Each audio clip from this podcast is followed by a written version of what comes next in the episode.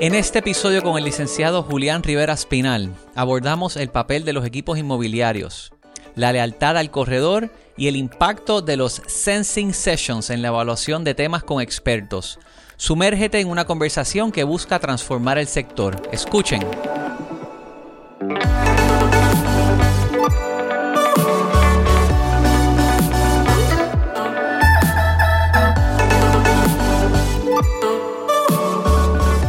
Bienvenidos a este episodio del Urbital Podcast. Quiero presentar a nuestro invitado de hoy, el licenciado Julián Rivera Aspinal.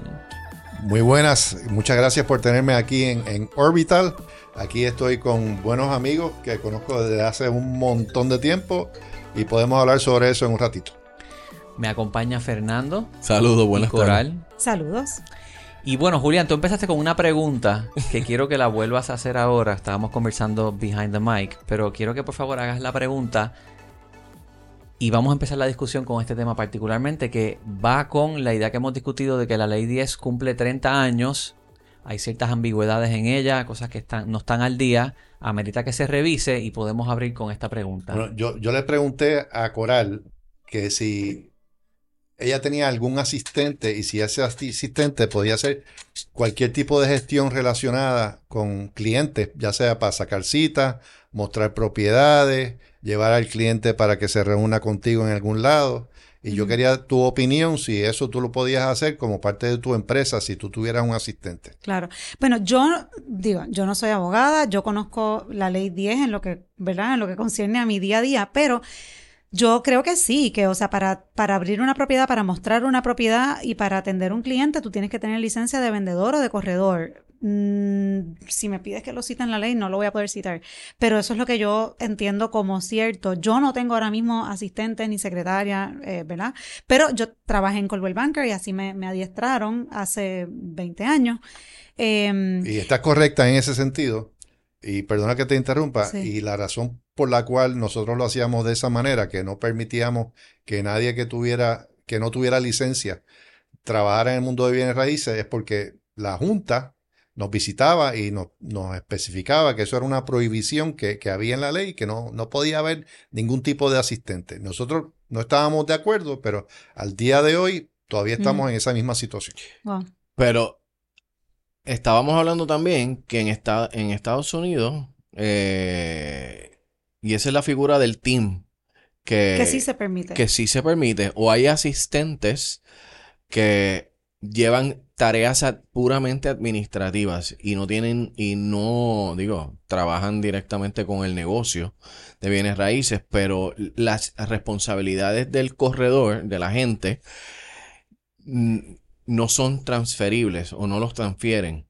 Este, y yo creo que aquí en Puerto Rico no ha llegado eso todavía los corredores de bienes raíces que más dinero ganaban en Estados Unidos cuando yo iba a la, a conferencia como parte de Coldwell Banker Isla del Coqui, eh, eran los teams, eran gente que tenían su, team y, las transacciones que ellos lograban eran multimillonarias. Y la razón para eso es porque eh, lo cierto es que uno es uno y, no se puede dividir en, en, en 100 pedazos, pero si tú tienes un team que te puede dar apoyo, y apoyo es eh, todo tipo de apoyo, pues eso te ayuda a lograr transacciones de bienes raíces. Pero una pregunta, eh, ¿por qué? Pero eso no, eso no correspondería, por ejemplo, a la figura del vendedor de bienes raíces. Podría ser, pero si yo no quiero tener licencia de vendedor de bienes raíces, o simple y sencillamente no, no, no tengo el tiempo para eso, o, o, mi labor quiero que sea más administrativa, ¿por qué tengo que obligarme a tener que coger eh, la licencia de vendedor de bienes raíces si no quiero. Pero tengo una pregunta. Mira, a mí me pasó algo hace, vendida, esto tiene que haber sido 2021, para que veas que uno sigue aprendiendo y cometiendo errores por pensando que uno está haciendo las cosas bien. Yo tuve una situación hace tres años por un asunto de colindancias. Era una propiedad en Palmas del Mar, que esas propiedades mayormente no tienen, digo, en ciertas áreas de Palma se han mantenido abiertas sin verjas divisorias y eh, la casa, pues la piscina termina y eso es grama y se convierte en un acantilado y termina allá abajo en la... Entonces, ¿dónde está el boundary line de esa propiedad? Para mí era bien claro, porque era donde llegaba la terraza, era un townhouse lot y era rectangular y en el catastro, pues ahí se veía. Pero esa propiedad tenía una grama al frente y luego entonces el cliff y allá abajo en una esquina tenían un, como un deck de madera para mirar el, amanecer y que se ni La cosa es que, eh, eh, dándole para adelante al caso, em, el que terminó opcionando esa propiedad eh, la primera vez que de ese caso se cayó, era, ah, era un americano que su negocio era de asfaltar carreteras. O sea que para él los boundary lines eran bien importantes. Claro, yo muestro la propiedad, yo explico, hago todas las divulgaciones que sé que puedo hacer, que, tengo en mi cabeza. A mí nunca me preguntaron cuál es el boundary line. Para mí eso era obvio y él no me preguntó.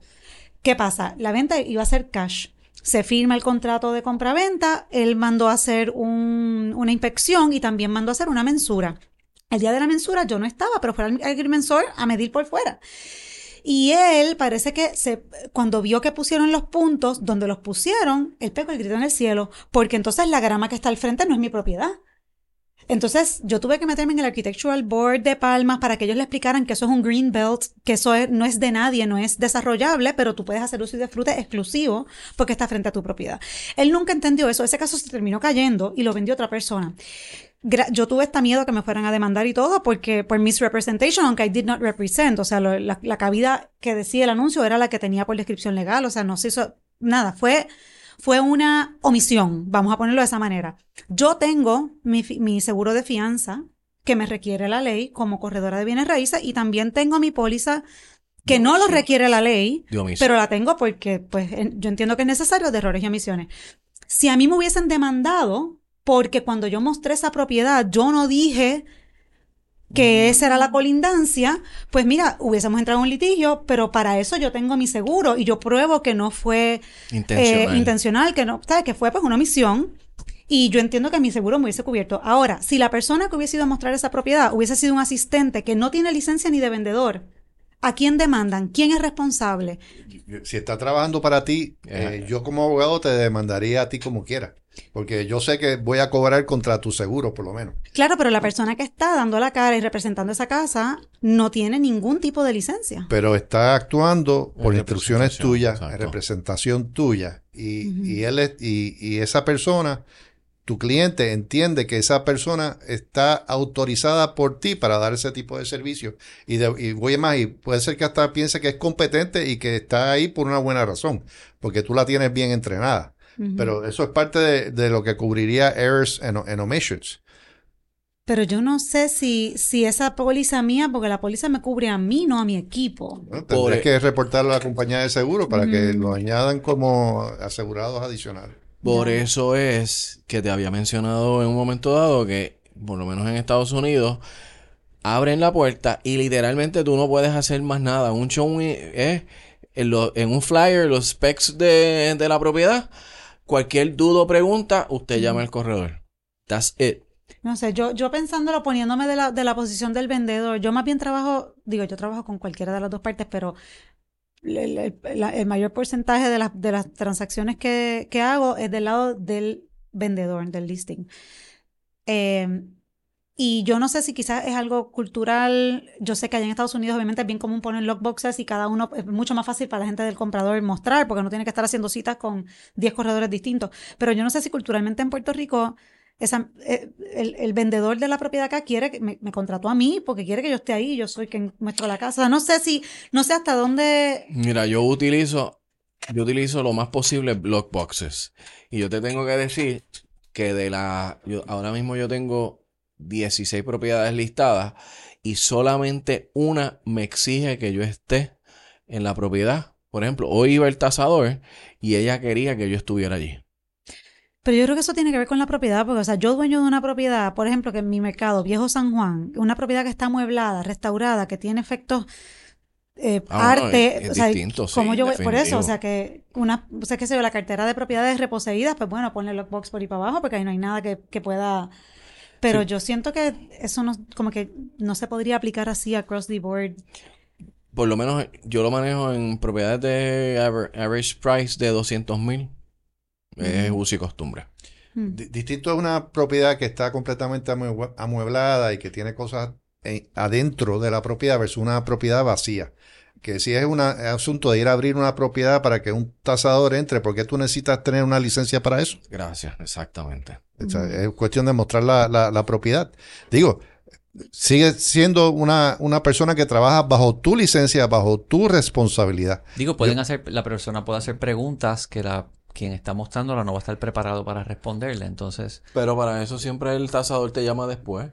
Porque me ha pasado. El tasador, yo no voy a, a, la propiedad y, y, el tasador luego que termina hace tres, cuatro preguntas, me llama y ya. Y cuando, y cuando van a ver la propiedad, ¿siempre es el tasador el que va o a veces manda un asistente? Espérate, yo déjame Hay veces que manda, sí, pero depende. Pero, exacto. Yo necesito, necesito interrumpir. Yo tuve otro caso. Vale. Este, eh, hace par de años también me pasó, en un, mira, era un apartamento sencillo, tampoco era nada muy sofisticado, era en Isla Verde. Eh, y pues nada, se, se, opcionó rápido, vimos, tuvimos tres ofertas, no sé qué, fue la hora de la tasación. Esto fue 2020 2021, cuando el mercado todavía estaba como que despegando, como que no habían tantas comparables como para apoyar ese precio de venta, pero se fue a las millas porque obviamente el mercado ya estaba súper, súper activo. Y cuando me, o sea, en esa época, digo, y todavía lo hago, pues yo a la cita del tasador iba yo con mi spreadsheet, con mi tablita mágica, con todas las ventas que ya yo había rebuscado antes para que el tasador no se pusiera muy creativo y pues tratar de controlar de que, ¿sabes? Tasara. Controlar. Bueno, claro. Óyeme, yo le proveo las comparables con número de catastro, con número de Caribe. Ya salió de la escuela de Nitza Pagan lo que pasa. Sí, eso sí, la gran Nitza Pagan. Bueno, nada, el punto es que yo hago mi research, yo eh, imprimo las escrituras de compra-venta, si tengo fotos las imprimo también para decirle, mira, esta se vendió esto, esta la vendió fulano, aquí está el número, estas son las fotos, esto compara, no compara. Y pues nada, ayudo a que, pues si no es muy experto el tasador, pues que use las comparables que hay. Punto es que quien fue a tasar la propiedad no fue el tasador, era un appraiser assistant que no tenía licencia. Cuando someten el informe de tasación, la firmó el tasador. Correcto. Pero no, no figuró el nombre del appraiser assistant. No. Y yo peleé esa tasación, yo le escribí una carta al banco de cuatro páginas. Ah, wow. Señalando todas las eh, irregularidades y las violaciones que contenía esa tasación, incluyendo el hecho de que ese assistant no figuró, y no solo eso, sino de que el assistant no tenía licencia y fue solo a inspeccionar la propiedad. Y eso es una violación de USPAP, de, de los Universal Standards of Appraisal Practices. Yo trabajé en tasación brevemente y me entrenaron bien. Pero el punto es que eh, me llamó el, el, presidente del banco, me llamó molesto porque yo estaba diciendo, mira, esta tasación es, es, ilegal, ¿sabes? Es, nula, tú me la tienes que, me tienes que mandar otro tasador. Y al final terminó haciéndolo porque sabía que tenía razón. Eso fue un revolú en ese banco, después me enteré. Pero el punto es que ahí aprendí que eso pasa mucho. Y no se supone que pase. Se supone que si tú vas a mandar un appraiser assistant, el tasador vaya con el asistente a ver la propiedad, a inspeccionarla y que ponga su nombre en la tasación como que el assistant ayudó y asistió, pero el assistant que no tiene licencia no puede ir a ver esa propiedad sola. Y eso pasa todo el tiempo y no se supone. Eso es así. Estamos destapando unas ollas de grillos aquí. Sí. me, mira, me, pongo así fogosa porque, porque fue acalorada la conversación en aquel momento. Eso también rige dentro, eso, eso, no es dentro de la ley 10. No, no eso, es tasación. Eso, es, ellos tienen su, su capítulo y, sí, exacto. y su reglamento. Y su, exacto. Y, los tasadores en Puerto Rico son muy buenos, pero también eh, vamos a decir, no se, no se mandan, como diríamos en buen puertorriqueño, sino los tienen bastante controlados con relación a los precios. Sí. No, y oye, me tienen también, o sea, por lo menos los que tasan para bancos tienen un montón de trabajo y una tasación residencial no paga más de 350 dólares. O sea, que tienen, o sea, eh, necesitan asistentes, pero sacar la licencia de tasador no es fácil, no es como sacar la licencia de vendedor de bienes raíces. Y, también depende de la época, porque si están haciendo un montón de, el banco está haciendo un montón de refinanciamiento, tampoco es que hay un montón de tasadores en el mercado. Exacto. O sea que esa persona está bien ocupada y sus asistentes también. Lo único que obviamente tienen que tener un mejor quality control de, la forma de que, hacen las cosas. Una pregunta, porque ustedes han hablado y se ha tocado el tema de la ley 10 y del modelo en Puerto Rico de que cualquiera es corredor y puede del saque ejercer versus en Estados Unidos, que tú eres un agent o broker, tienes que trabajar ciertos años debajo de una firma, tomar experiencia antes de poder estar eh, por tu cuenta. Entonces, no limitaría el profesionalismo de la industria que, la, que asistentes puedan estar haciendo más trabajo, o sea, al punto de que ustedes quieren que se profesionalice más esta sugerencia de que un asistente pueda estar haciendo diferentes labores como un team, ¿no, no crees que va en, No, al contrario, porque tú adiestras, tú adiestras según tus estándares el, el tipo de servicio que tú quieres proveer. Y al final del día, si la gente hace negocio contigo, pero es lo que tú representas o lo que tú le puedes proveer. Y, y, y, eso si se lleva de forma correcta, tanto en el adiestramiento y delinear los sistemas y los procesos, puedes asegurarte de que esa persona cuide ese, esa calidad de servicio. Yo estoy de acuerdo. Yo, yo pienso que, que debemos de, de, de, pensar una mejor manera de cómo hacer negocios más efectivos y una, una manera es añadiendo quizás otros eslabones en la industria, quizás el asistente, pero con tal de que eh, eh, caiga bajo la, la, sombría de un corredor de bienes raíces y que ese corredor de bienes raíces responda por las actuaciones de su asistente. Claro está, se pueden limitar los asuntos que puede trabajar ese asistente y se puede poner inclusive eso en la ley. Pero eh, obligar al corredor y al vendedor de bienes raíces a hacer todas las labores de, que conlleva una transacción de bienes raíces, creo que, no es la manera inteligente de trabajar en este, en este momento. Ah. Para dar un poco de trasfondo, porque introduje al licenciado, pero no he hablado un poco sobre la historia de, de Julián, fue mi primera oportunidad de negocio. Ahí. En el, en el 2004 cuando yo entro con Alberto Casa, que estábamos empezando compraoalquila.com, y vamos a la convención de Realtors en El Conquistador, montamos un booth y pasó por allí un día y lo, entramos ahí a enseñarle compraoalquila.com y de ahí tuvimos la oportunidad de visitarlo en su oficina. ¿Te recuerdas de eso? Sí, me acuerdo muy bien, muy bien de eso. Eh, teníamos una, y esto, esto es una, vamos a decir, esto es una manera de aprender para todo el mundo que tenga un negocio, yo pienso. Nosotros teníamos una necesidad de, en, el negocio de nosotros y estábamos buscando una solución y empezamos a buscar soluciones eh, prehechas en Estados Unidos y entonces encontramos estos dos muchachos que, por ejemplo, en ese momento Giancarlo no era canoso como es ahora. Y, tenía, yo creo que todavía tiene la misma cantidad de pelo, estamos bien, pero... Era pero, más rubión, fíjate, era más rubión. Pero Alberto tenía pelo y ya definitivamente Alberto ya no tiene... no tiene. No. Y entonces me puse a hablar con ellos y, y ahí empezó una, una manera muy inteligente de yo encontrar una solución y ellos proveerme una, una, una solución. Nos reunimos en mi oficina, yo pienso mínimo como 25 veces y cuidado que más cada vez que, venían, ellos querían aprender cómo era el negocio de bienes raíces, cuáles eran los retos que, yo tenía. Correcto. Y que, cuáles eran las herramientas que yo, yo tenía eh, y que necesitaba. Y, que, vamos a decir, que mi sistema actual no me daba. Eh, y ahí, poco a poco, pues fuimos creando, el, vamos a decir, la plataforma que yo necesitaba para correr mi negocio. Y de ahí que surgió.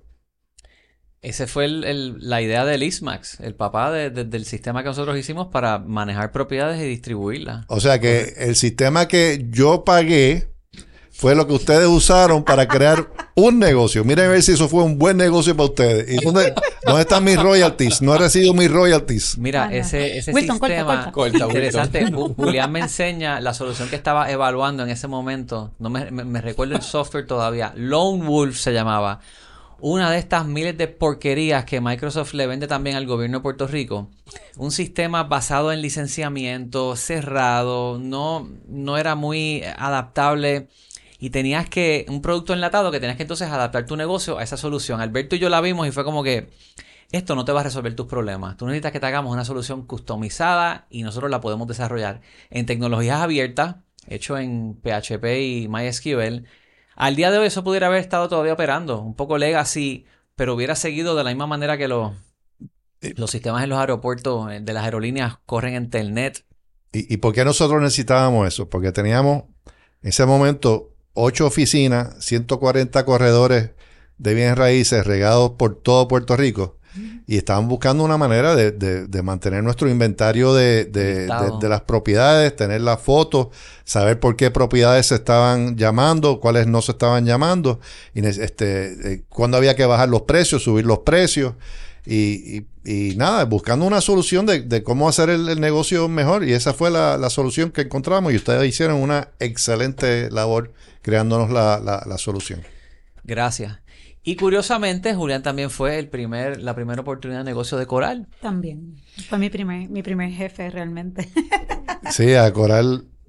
Coral sigue igual de bella como siempre. Ah, este, ella eh, trabajó para una gran señora, una, una de nuestras gerentes, que se llama Nitza Pagan, que, es paz- que en paz en descanse. descanse. Eh, Nitza era una persona bien dinámica, bien agresiva en, en sus negocios, bien fogosa, pero también se esmeraba por porque los corredores y los vendedores que trabajan con ella aprendieran. Y de ahí surgieron una gran cantidad de profesionales de bienes raíces que al día de hoy siguen en la, en la industria, incluyendo Coral, que gracias a Dios la tengo de frente. Y, y siempre es un placer verte. Gracias, igual. Pues tú sabes que Nitza, yo cuando entré a Colwell, yo era bien jovencita, yo cogí las clases en el instituto de Colwell Banker porque estaba... ¿Tú entraste con tu papá también? No, ¿O- él, vino después. Él vino Tú lo después. convenciste. Yo lo convencí porque papi estaba recién divorciado, regresado a la isla. Y, y yo le dije, papi, esto está brutal, vente, trabaja conmigo. Que, porque Nitza promovía mucho los teams en la oficina. Bueno, eh, El mismo tema que hemos hablado. Exactamente. Ella, ella fue la que me, o sea, yo, yo aprendí que es más fácil entre dos que uno solo. Y esa oficina de, de Miramar, que fue donde yo empecé, porque cuando yo, yo cogí las clases, saqué la licencia y yo cogí el último training que ofreció Nitza. Nitza tenía, trabajaba también como training manager. o- Correcto. ella daba los adiestramientos en Guaynabo. Y yo fui de la última clase de ella. Y ahí fue que entonces, después del último training, dijo, tú, tú, tú y tú, después de la clase se, se quedan a hablar conmigo. Y como Nitza decía eso, uno no preguntaba por qué. O sea, no, sí, sí, claro, por supuesto, aquí estoy. Y ella nos dijo en ese momento que iba, que no, no lo sabía nadie, pero que le iban a ofrecer abrir la oficina de Miramar y que quería que nosotros, que ese grupito fuéramos con ella a Miramar. Y así fue. Y ella también trabajaba lo que eran los proyectos nuevos. Los proyectos nuevos, que yo, a mí me tocó trabajar también en, en, en dos con ella. Este, en, aquella época de donde se cuando se construía. Exacto. Uno era por Vega Alta eh, y otro que lo le ayudamos a vender en la oficina, que era más eh, eh, Plaza Estela, en Condado. Pero Wow. que ella era la que lo corría y pues nosotros ayudábamos también. Pero sí, ahí se vieron varios proyectos nuevos. Sí. Eh, Nacar Tower en Miramar, me acuerdo. Este, Luchetti Plaza o Luchetti, uno en la Luchetti que, ella ven- que se vendió antes de, antes de romper piso, o sea, de break ground. Este, sí, sí, sí. Pero ella fomentaba mucho eso. Ella siempre decía partners. Y en la oficina de Miramar casi todos trabajamos de a dos. Sí, y eran muy exitosos. Este, y era raro el equipo que no, no hacía dinero. De hecho, Sí. si no hacían dinero, pues te invitaban a, a buscar una nueva profesión. El grupito de Miramar era pequeño, pero era una oficina bien chévere. Y colaborábamos mucho, obviamente, con Guaynabo, porque allá era que estaban las, las oficinas centrales y demás. Pero, pero sí, esos eran, eran muy buenos tiempos. Estamos hablando 2006, 2007, 2008, quizás No, 2004. no, de esto fue 2004, 2004, 2005, Sí. 6. ¿Cuándo es que empieza a tambalear 2006. 2006? Eh, fíjate, cuando Ahí, ahí es cuando con empieza, Heriberto. yo, yo pienso que ese es el, el momento cuando vienen raíces, cambió dramáticamente después de haber estado subiendo y subiendo, subiendo por un montón de, años. De hecho, yo entré en la, en la industria de bienes raíces eh, eh, en el 1989, eh, indirectamente, este, ayudando a, a- a mis padres a comprar la franquicia de, de Coldwell Banker para Puerto Rico. Y luego de eso estudié leyes y poco después de eso saqué la licencia de, de bienes raíces. Y cuando se enferma mi padrastro, que era Ron Sobin, pues entonces eh, mi mamá me pide que yo entre al, al negocio de bienes raíces y ahí es donde yo entro también a, a participar con, con, todo, con todos ustedes. Yo nunca conocí a Mr. Sobin, pero, pero sí, este, Doña Mercia era la que, la que, la que estaba. Y ella me escribió varias cartas. Ella, ella era bien, era bien chévere porque ella sabía lo que pasaba en cada una de las oficinas. Y en aquel momento Colwell tenía, desde Bayamón hasta Palmas del Mar había una oficina. Sí. Y ella sabía lo que pasaba en cada una de ellas. Y ella, yo trabajaba en Miramar, o sea, yo casi nunca la veía, pero de repente me llegaba una cartita agradeciéndonos. O sea, era, se ocupaba de, de, de, de estar pendiente de los agentes y éramos un montón. Yo me recuerdo la gala en el Caparra. en el- Sí, eran buenas fiestas. Sí. Sí. sí. Eran buenas fiestas. Sí, sí, sí. Entonces, después que 2006-2007 viene la, la debacle financiera del 2008, definitivamente entonces termina de, de arrasar con, con la industria. hay un cambio dramático. Entonces, vamos a decir, de, de- del el negocio de, de compraventa de propiedades cambió más, en mi opinión, al negocio de la reposeída. Y había mucho negocio de, de reposeídas y los que tuvieron la, vamos a decir, la suerte de convencer a los bancos que le dieran la, la oportunidad, pues esas empresas eh, lograron, lograron echar para adelante y lograron eh, permanecer. Pero hubo, habían buenas compañías de bienes raíces en Puerto Rico, eh, grandes, o sea, y, esas no las pudimos sobrevivir nosotros. Y poco se habla también de, de los short sales, que no sé si ustedes trabajaron eso, pero la orden del día eran propiedades reposeídas y ventas en short sale. Y esto fue así por años. Sí. ¿Cuánta gente vendió por debajo de la rueda? ¿Cuánta gente aguantó? Que al día de hoy entonces, vamos entonces fast forward, pasaron, se fueron a la quiebra firmas de desarrolladores, no se hizo vivienda. Se fueron bancos. Bancos, se fueron bancos. Se fue RG, se fue Doral. Eurobank. Eurobank. Se fueron unos, unos cuantos. HF también, que hacía mucho HF, o sea, este... había una sucursal al, lado de Colwell. Colwell, a ti te, Pero eso era, eso era, HF o eso era, no me acuerdo. HF. HF. HF. Tantos casos movían que te montaron la sucursal al lado. Sí. sí no, y nos visitaban todo el tiempo de, trayéndonos café y donas y cosas así. Yo me acuerdo que en la oficina de Miramar ellos iban, no me acuerdo si eran todos los viernes o un viernes y un viernes no, que se hacía la reunión de, de oficina para ver cuáles listados nuevos habían entrado, cuáles se habían opcionado, cuáles se habían, como que el update. Y ellos eran los que auspiciaban esa reunión y nos hacían los open houses. Pero entonces quería venir Citibank también a hacer sus ofrecimientos, y venía Banco Popular también, venía RE, venía, venían todos. Todo el mundo quería, quería formar parte. Diez años más tarde, 2020, que nadie anticipaba, de repente la recuperación que iba a ocurrir, el boom que ocurre, se puede atribuir a muchos factores, pero mucha gente habla de gentrificación, desplazamiento, hay falta de inventario. ¿Cómo tú, de tu experiencia que tienes tanta en el mundo inmobiliario y también en el mundo legal, cómo tú observas hoy la situación inmobiliaria, la crisis de vivienda? ¿Cuál es tu observación de hoy? Eh, está convirtiéndose bien caro vivir en Puerto Rico. Eh, hay gente que viene de, afuera dispuesto a pagar eh, precios bien altos por, por bienes raíces que para el que quiera vender una propiedad, fantástico, pero el problema que tiene que también pensar es dónde se va a mudar. Espero que tenga otra propiedad eh, ya vista para mudarse, porque el problema es que esto es, eh, vendes tu casa, pero te va a costar bien caro comprar otra, otra casa, a menos que ya tengas, tengas una en el mercado. Y eso yo entiendo que es una cosa que hasta que no empiecen a a crecer el mercado de, propiedades nuevamente, eh, que, que, quizás Mr. Rojo, que lo debes de traer a tu problema si... Los dos han estado, Agustín, y, y, pues, Rafa, los dos. Pues, pues, eh, pues eh, eso es algo que hay que buscar la manera de, de, cómo solucionar, porque hace falta definitivamente inventario. Ha habido mucha gente, por ejemplo, con los beneficios de la ley 60, comprando propiedades en, en, en en, eh, Dorado, en el Viejo San Juan, y los precios están astronómicos. Este, muchas veces los precios por pie cuadrado ya están sobre dos mil dólares el pie cuadrado por propiedades. Que yo, yo encuentro eso que eh, hace, hace 10 años atrás eso no existía. Sin embargo, eso no aplica, por ejemplo, tú puedes mirar desarrollos acá en Guaynabo, como Casa Magna, Casa Mayores, Murano, Regency Park, que hoy los precios lo que es es, aproximan los de, los de cuando salieron. No es que están completamente astronómicos. O sea, hay, hay sectores, ¿verdad? Donde sí, donde estas personas se quieren mudar, que sí se han disparado, pero en mucho, o sea, en su mayoría, diría yo, no sé si concurren ustedes conmigo. Sí.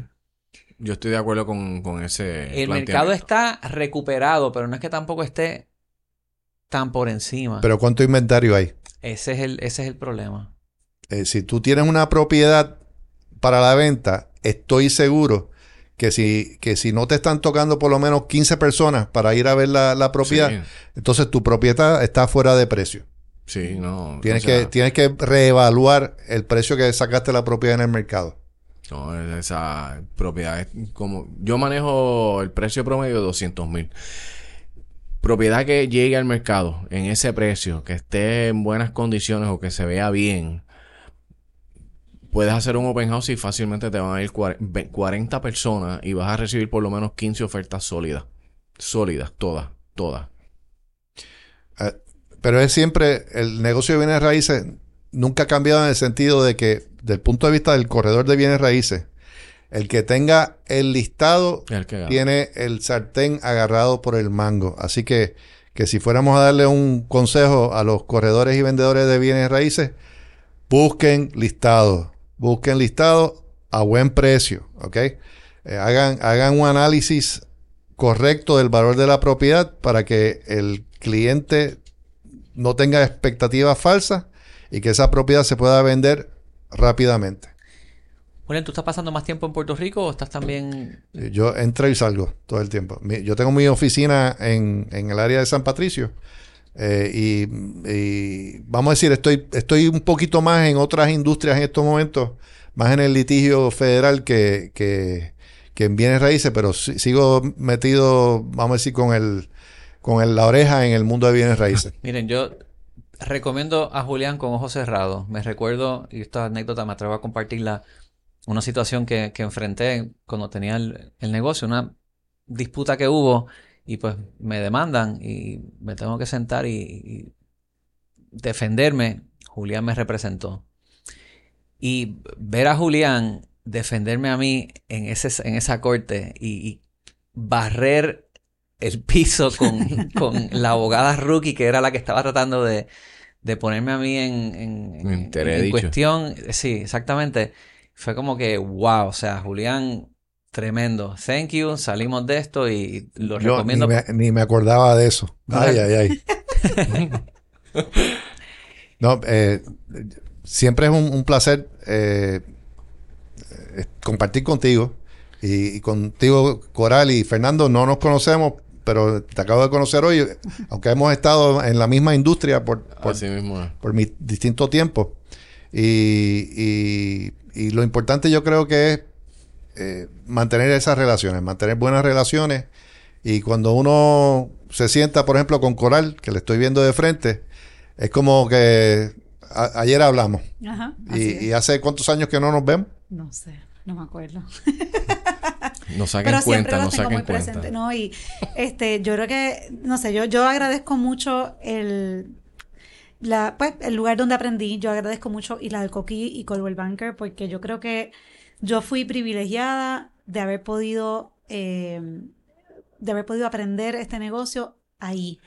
Yo siento que la, la, la, la capacitación que, que, que el grupo, por lo menos el grupo mío que entró a Colwell, que, que pasó por el instituto, que pasó por los trainings de Colwell, que no era que tú sacabas la licencia y ya te ponían a trabajar, o sea, Colwell era bien riguroso para estar seguro de que los agentes salieran a la calle preparados.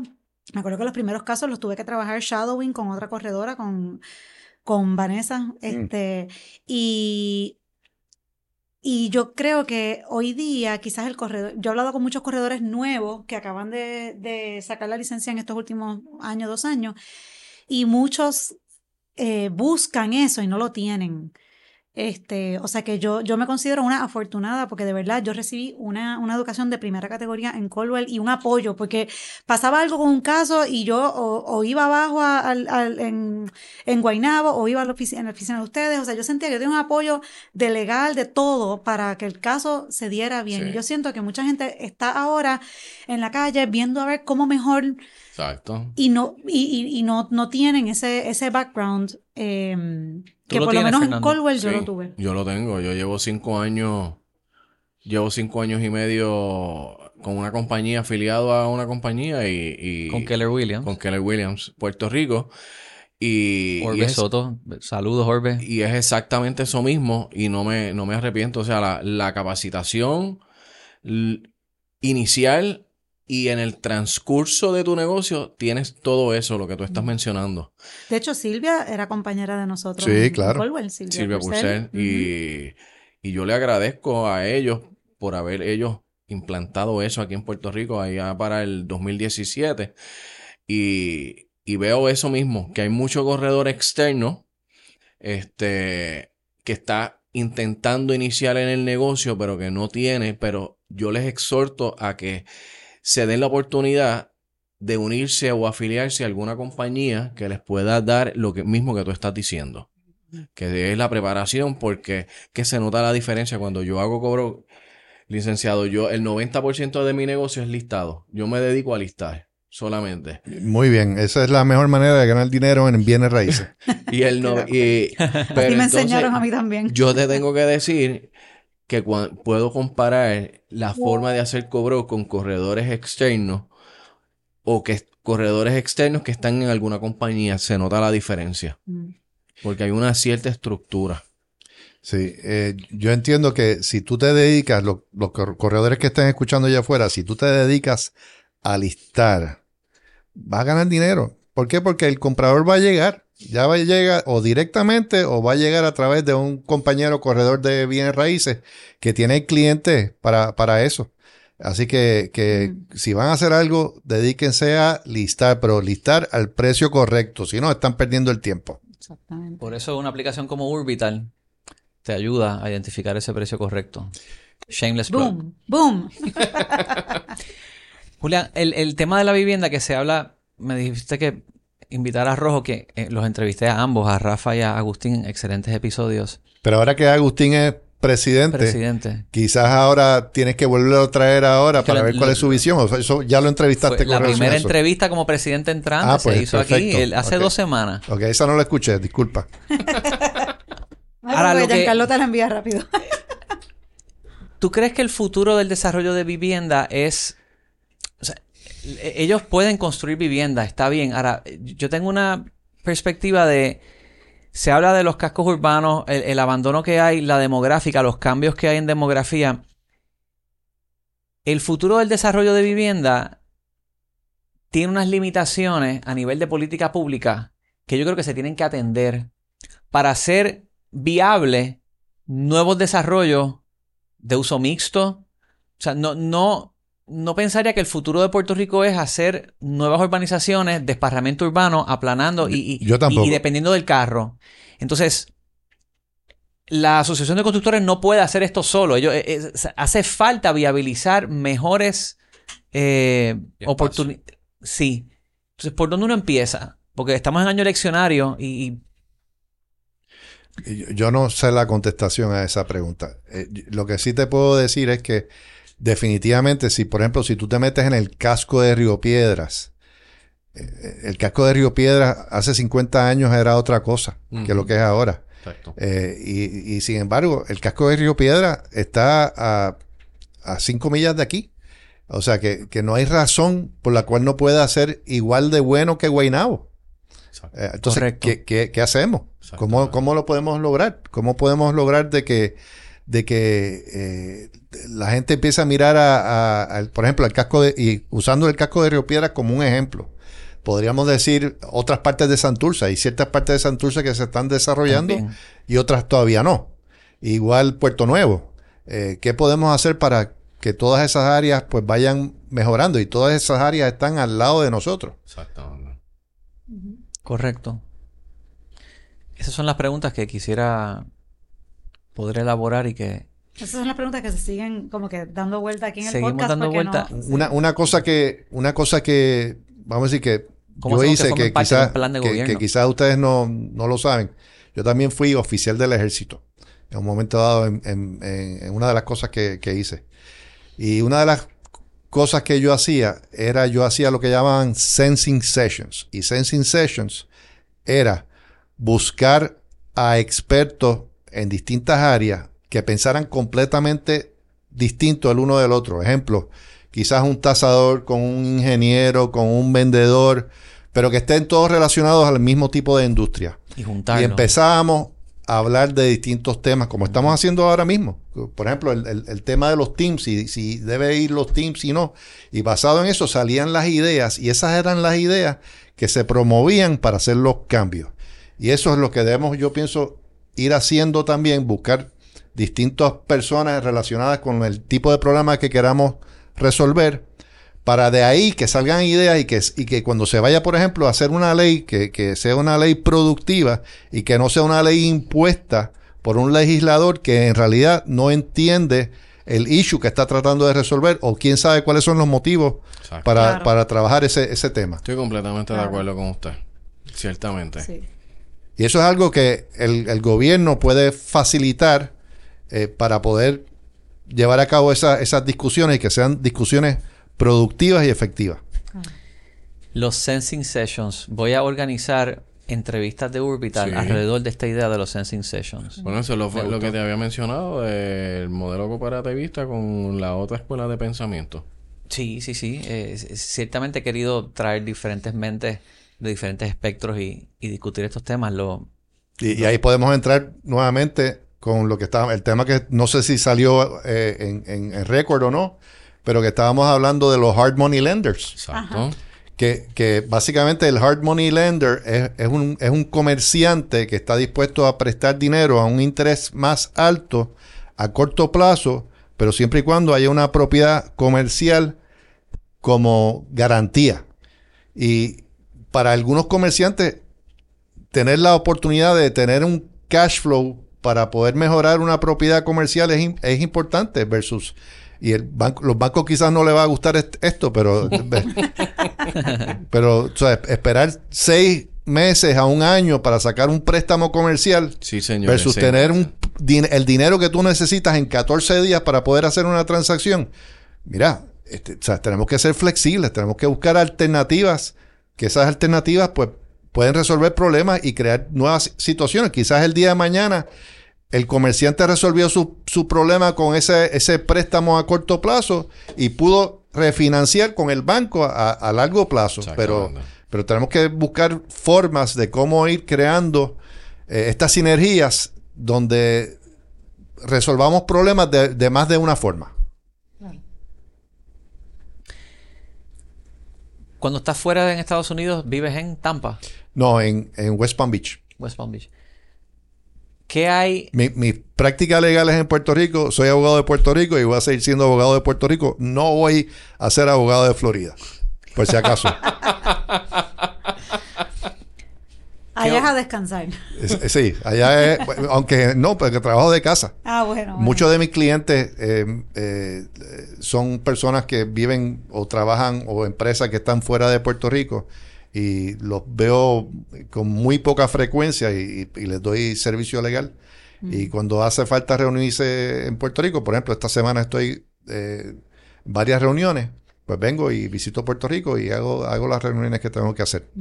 ¿Cómo compara la oferta de vivienda allá versus acá el, y, y el tipo de desarrollo que has visto allá? ¿Qué, qué lecciones pudiéramos ver de allá que, que quisieras? Mira, Puerto Rico es un paraíso y sigue siendo un paraíso y es mi paraíso.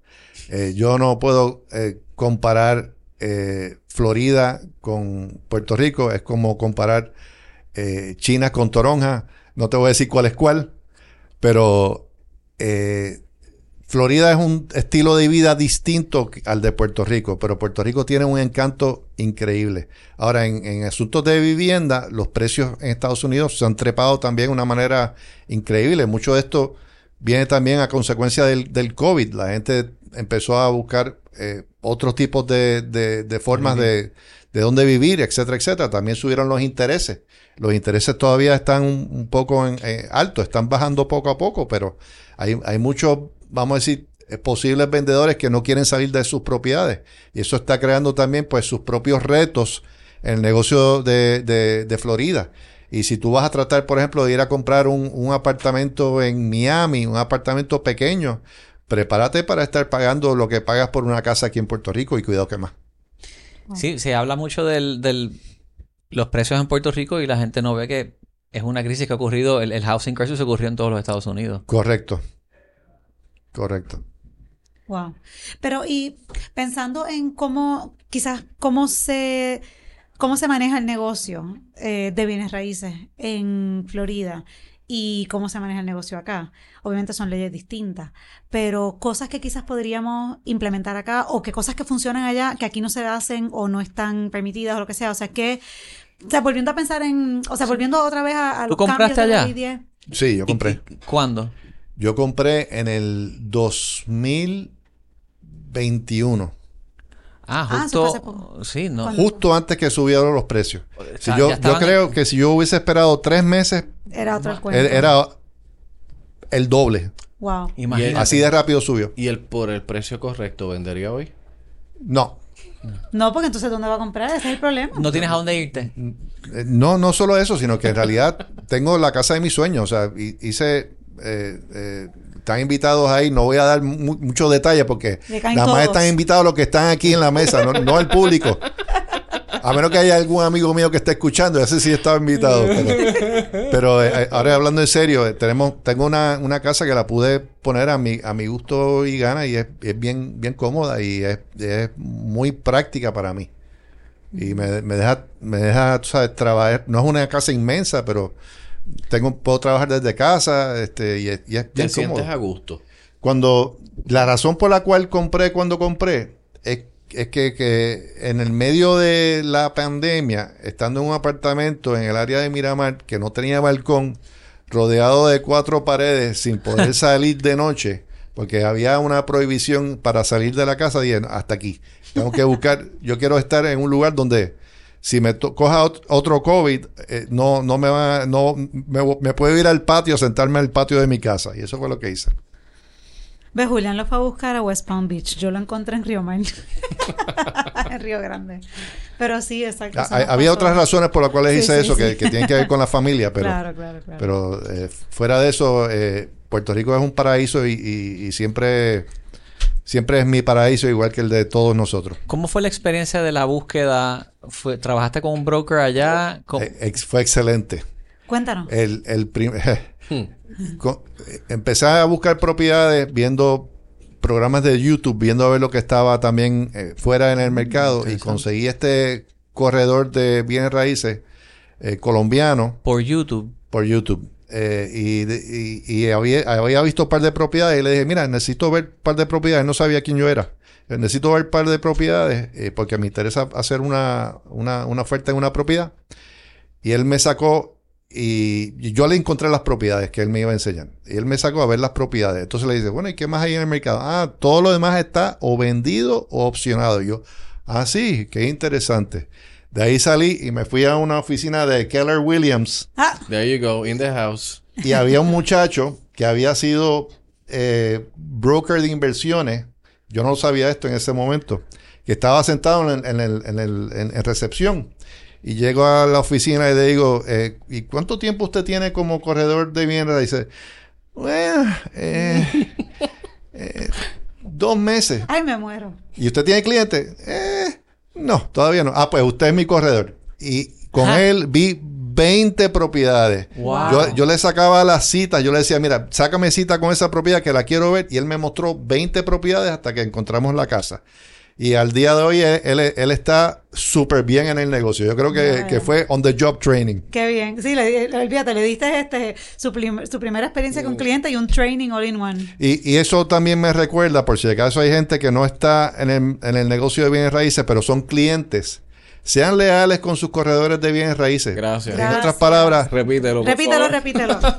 Eh, déjame decir por qué. Porque ellos van a sacar de su tiempo, van a usar su gasolina para mostrarles propiedades.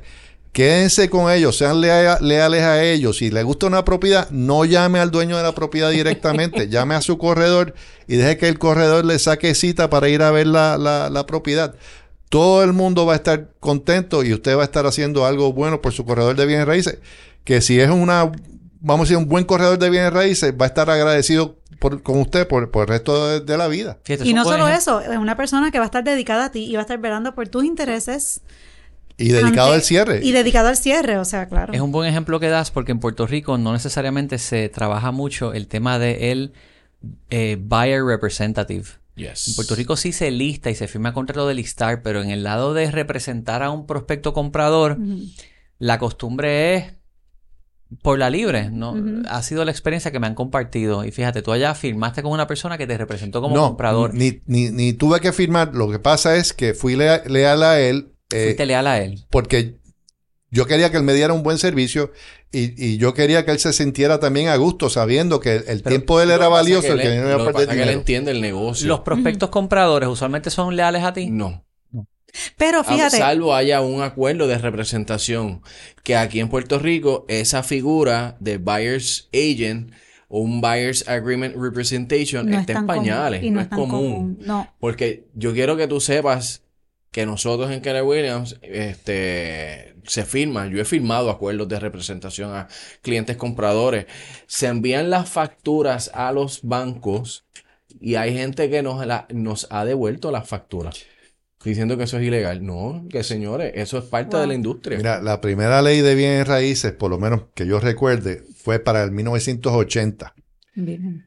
De, o sea, hace 44 años atrás. Después vino la ley 10 de 1994 y una serie de leyes adicionales que han surgido a través de los años. Yo creo que han habido por lo menos 13 leyes distintas que se han incorporado o enmendado la, la ley 10.